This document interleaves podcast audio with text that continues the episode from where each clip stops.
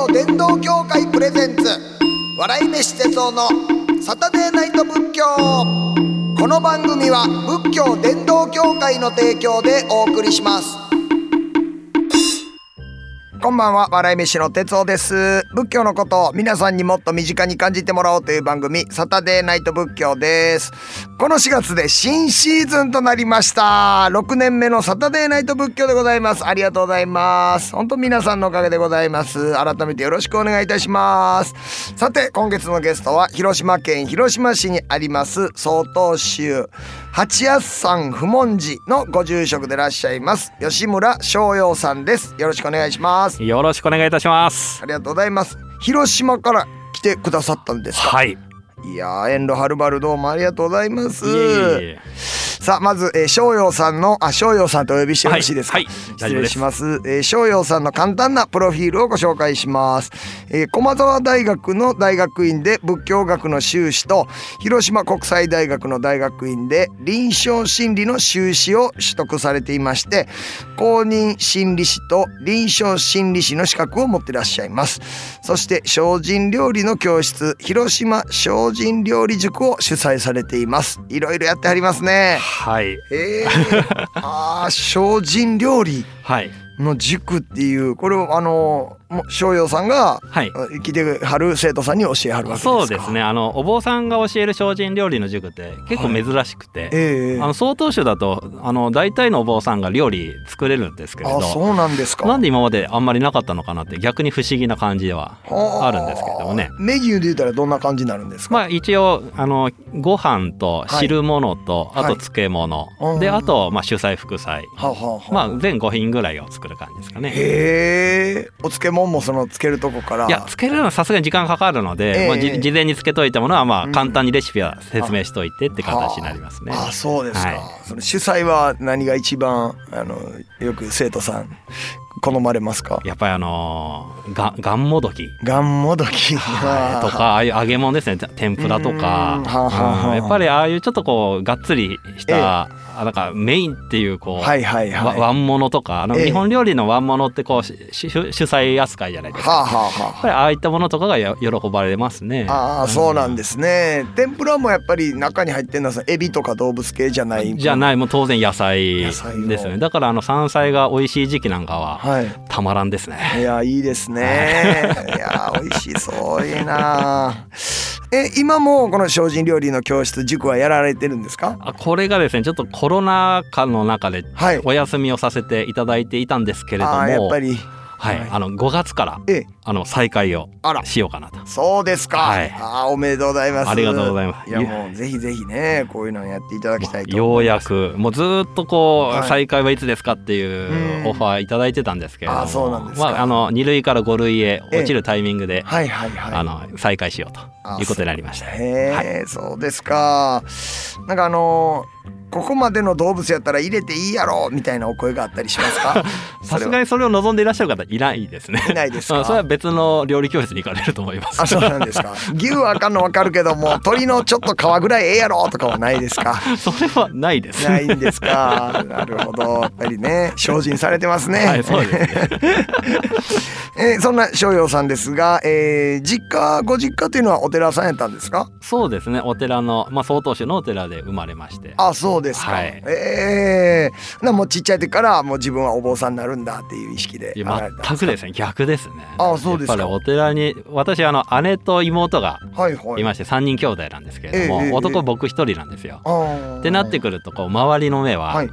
あ、後継ぎさんっていう目で見られるわけですよね。完全にそう思います。でこれ多くの一人の男の子しかいないはい。あのお寺さんの子供はえあのみんなそうだと思うんですけどえはい。え絶対継ぎたくないと思うんですよ。なんでかといえば、はい。そのぱりこう生まれた瞬間に、はい。い、きなりレールの上に乗せられちゃうわけですよね。ですね。自分で選択することができないっていう苦痛っていうのがやっぱりあるはい。わけですよ。はいはいではい。そのそのレールがどうしても嫌だから、ええ。やっぱりそこからはみ出ようっていう気持ちにやっぱなっちゃう。ああそうですか。な三浦淳さんなんかはねお寺の人じゃないですけどもね、もう家がお寺になったらええのにみたいに思ってたってね。あれやっぱり自分で選択できるからですよね。なるほど。そっか、もう完全に決められてしままったってなるとやっぱりそこから別のものっていうふうに、ね、なりますよね。ね。だからやっぱ食わず嫌いで、うん。あのまあ、仏教から離れた生活をどんどんしようしようとやっぱりしてしまう。ああ、うん。そうなんですか。でも今ねこうやってお寺さんやってはりますけれども、い、つお坊さんになろうと思われたんですか？もうずっと私嫌で嫌でしょうがなくてですね、はい。まああのあの高校なんかもこの理系のこの大学を目指すクラスにいたんですけれども、はいはい。まあその受験勉強の合間とかにえこう、まあ、ちょっとこう休憩が必要になったりするじゃえないですか。はいはい。で私何してたかって言ったらコンビニでええ。立ち読みしてたんですよ漫画を。まあ、当時のコンビニはまだ漫画が立ち読みできた時代だったので。ああそうなんですね。で立ち読みしてた漫画がええ。あのクジャク王っていうはあ仏教漫画ではいはい。大麻聖伝っていうこうセ,、ええ。セカンドシーズンみたいな番あのあやつだったんですけどはい。それを読んでる時にこんな面白い漫画があるのかと。え今までほとんど「筋肉マン」とか「北斗の拳」ぐらいしか読んでなかったのにはいはいはい。えこんな仏教をテーマにして面白い漫画あるんだなって思ってすごいびっくりしたんですよ。なるほど。こんなに裾野が広いものだったらちょっと学んでみようかなってやっぱそこでちょっと思ったんですね。そうですか漫画がきっかけで漫画きっかけなんですね。えー、でそのね大学の方で仏教学っていうのを学ばれたってありますけれどもそうなんですけどでもはい最初、その僕が思ってたのとやっぱ全然違うんですよね仏教学っていうのは、ね。あそうなんですかどんな感じですか？入っていくとその、経典のここの部分が最新の研究だとこういう風な解釈がなされてこうこうこういう意味なんですって言ってものすごいつまらんのですよ。なるほど。もうはい。だ仏教の部の字もあんまり分かってない状態でそんな細かいこと言われてもみたいはい。なことがあって、もう何にも面白くなくて、はい。で結局のところ仏教学を学ぶというよりかは、ええ。まあ、当時サークルで勉強していた臨床心理学だとか、はあ、とはあのゼミで入った宗教学、あ、なるほど。まあ、そっちの方へこう流れていてこのはい。リスナーの方はお分かりになるかどうかわからないですけど仏教学と宗教学何が違うかっていうと、ええ。仏教学はほぼはい。190数パーセントは文献学なんですね。文文献のこの、はい。こ言葉一文字一文字をこうはい。貫い、あの研究していくっていう。その解釈の仕方みたいなところですよね。のところやっていくんですけど宗教学は、はい。宗教全体を、ま、あのうん。すごくこうマクロ全体をはい。こうの構造を見ていくっていうような。人間のためにどうあるべきなのかとかとかどういうふうに歩んできたのかとか。どういう構造でこれがそう成り立ってるのかみたないるほなどはいあの全体を把握するような学問でして、はいはいはいそっちが面白かったんですよね。ああでもわかります本当そういうのはねなんかこうなかなか今になって見てみるとその仏教学っていう文献研究もすごい面白いんです面白いんけれどもですけどね。あの181920歳ぐらいのね 学生にはそうやって文献のことをそこまでほじくられてもっていうのはねししんどかったですね。哲学家やったんで僕すごいわかります。やまあそうはい、ですよね。西洋哲学のねもうデカルトのそういうとこがががって言われてもいやじゃあもうちょっと哲学のなんか大きいカテゴリーでその人間とどう向き合うかみたいな話をしたいんやけどみたいな。なでも今となってはそういう文献研究もねうんちゃんとやっときゃよかったそうなんですよね。ねありますけれどもねなるほどでその良さに気づくのが、はいあの実は大学院受験の時で。あそうでしたか結局あのもうちょっとモラトリアムでいたいなっていうのがあって、はいええこう大学院まで進もうと思った時に必要になってくるのは仏教学ええと英語のじあの科目なんですよ。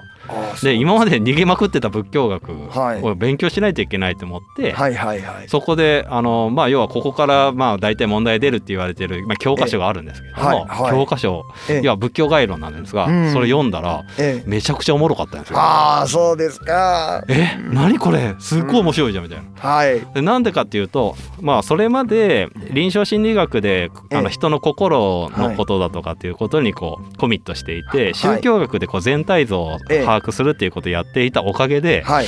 仏教学のその細かいことなんかがすごいうんお面白く感じられるようになっていたんですよね。あーはいはいやっぱりはある程度全体像を把握できていたからっていうのもあって、いいやほんまそうですよ。はあのトランポリンのねこの荒い目のところに人乗ったら人がボーンと落ちてしまうかもわかんないですけどね。縦の横の縦と横のねこのガーッとこうねじれた感じのトランポリンやから、うん。上でね飛び跳ねたりできるわけい、で。そそういうそういうことですよね。ほんまそうですよね。臨床心理学っていうゴムとね。であとそれからその宗教学っていうゴムがね合わさって合わさっても本当にいい感じでそこのところでここタイミングがあったんですよね。だからうまい具合に。はいはい。でそこであの勉強し始めたらええ。面白くて。でええ。要は今度その後にさらに修行に行くわけですよ。はいはい、はい、で修行に行った後にその自分たちがやってる修行っていうのがどういうものなのかっていうことをはい。文献でまた勉強しなし直していくと、まあ、さらに面白いという。なるほど今もそだからもう仏教学にはまってますね。ああそうなんですか、はい。例えば仏教学でその扱うそれお経ですやんね、はい、はい、お経ですね。経典のその解釈ってそうなんですよね。そうですね。どどういうお経が一番最初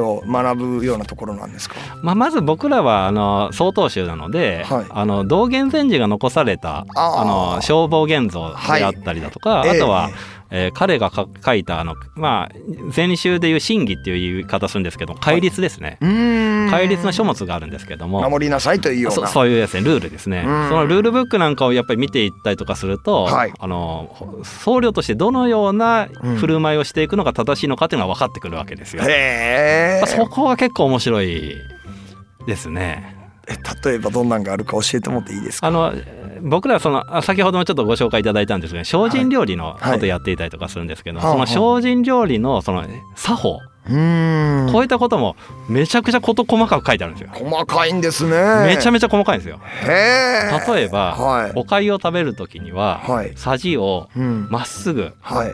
えーあちら側からこちら側へ手手前側へこうまっすぐ持ってこないといけないと。サジをえー、こうなんていうんですか横向きですよね。カレー食べる時みたいな。普通は横ですよね。普通は右、まあ右利きの人だったら右から刺してそのまま食べ、そうですよね。すくって食べますよね。すくってそのままずっと常にスプーンは横向いたまんまですわ逆にそうそうではなくてもう手を奥にやってですくうとこを手前にして縦に。そその縦に自分の方に向く。へえなんでこんな食べ方が指定されてるんだろうと思っていたら、はい。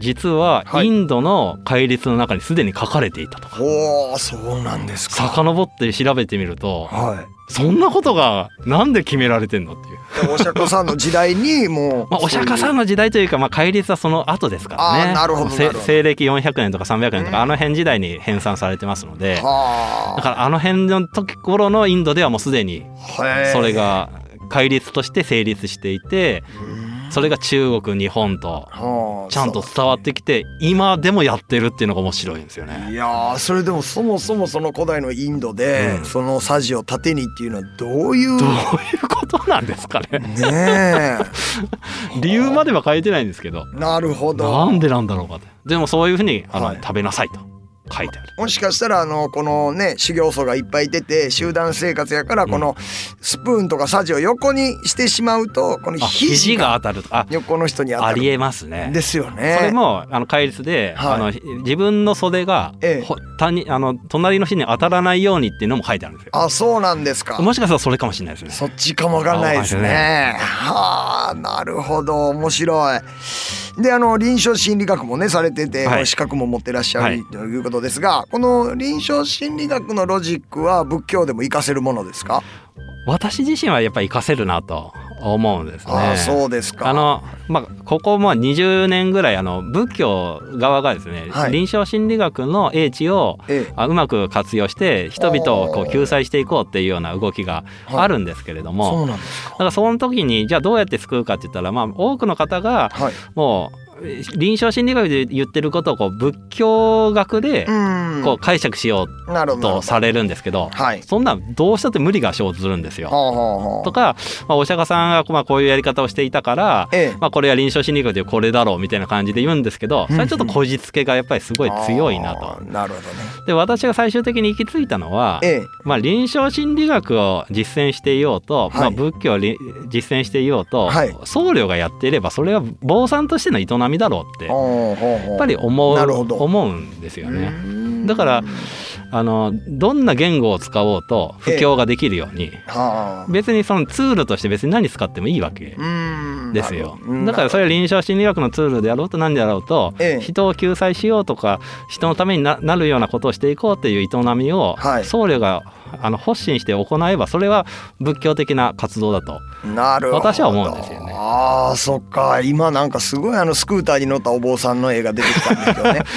やっぱりこうスクーターに乗ってあるっていうので我々ねちっちゃい時違和感をよく感じてましたけれども。でも結局なんでそれ違和感かって言ったらお坊さんの行動っていうのは歩くからみたいなとか なんかあのなんぼ言っても自転車までとか勝手に決めちゃってるんですけど。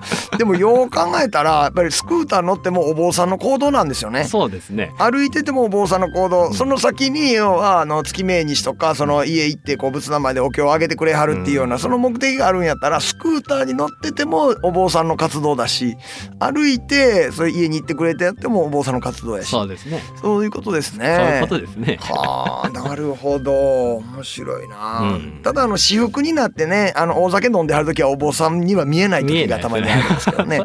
それはちょっとお坊さん辞めてる時です。あそうなんですね。あちょっとやめてはる時あそっかそっかそっか確かに。まあそれを良しとするか悪しとするかですけど、えー、そうですか面白いななるほどいやでもこのねこんだけ資格を持ってらっしゃってねあのーもういろんな大学院まで行ってもこう学ばれてるということですからね、こうなんか幅の広いこうなんか仏教の解釈の仕方っていうのもね、やっぱりこうあの商用さんはされてるのかなっていう感じもします。ありがとうございますありがとうございます。では最後に1分間のフリースタイル説法っていうのをお願いしてるんですが、はい。こちらお願いしてもよろしいでしょうか？はい。あのー先日あの WBC の決勝がありましたけれどもあのーやっぱり侍たちのあの活躍に皆さん感動されたと思うんですけども私はあれを見ながらですねあの、まあ、仏教の言葉で三輪空弱っていう言葉があります。三つの和に、えー空ですね。えー空のあとは、えー寂しいという弱ですね、えー三輪空弱という言葉があるんですけれどもこれはあの与える人与えられる人与えられるものやことのこの3つを三輪というふうに言うんですけれどもそれが、まあ、空であることをちゃんと分かるということ、えーどういうことかというとつまりは、えー執着を離れて清らかであることっていうことがまあ大事なんだと。いうことなんですね。これは要は与える与えられるって話ですのでこれは伏せの話になります。でこの、えー WBC を見ていてこの選手たちの献身ぶりっていうのがあまさに三輪空弱だなと思ったんですよ。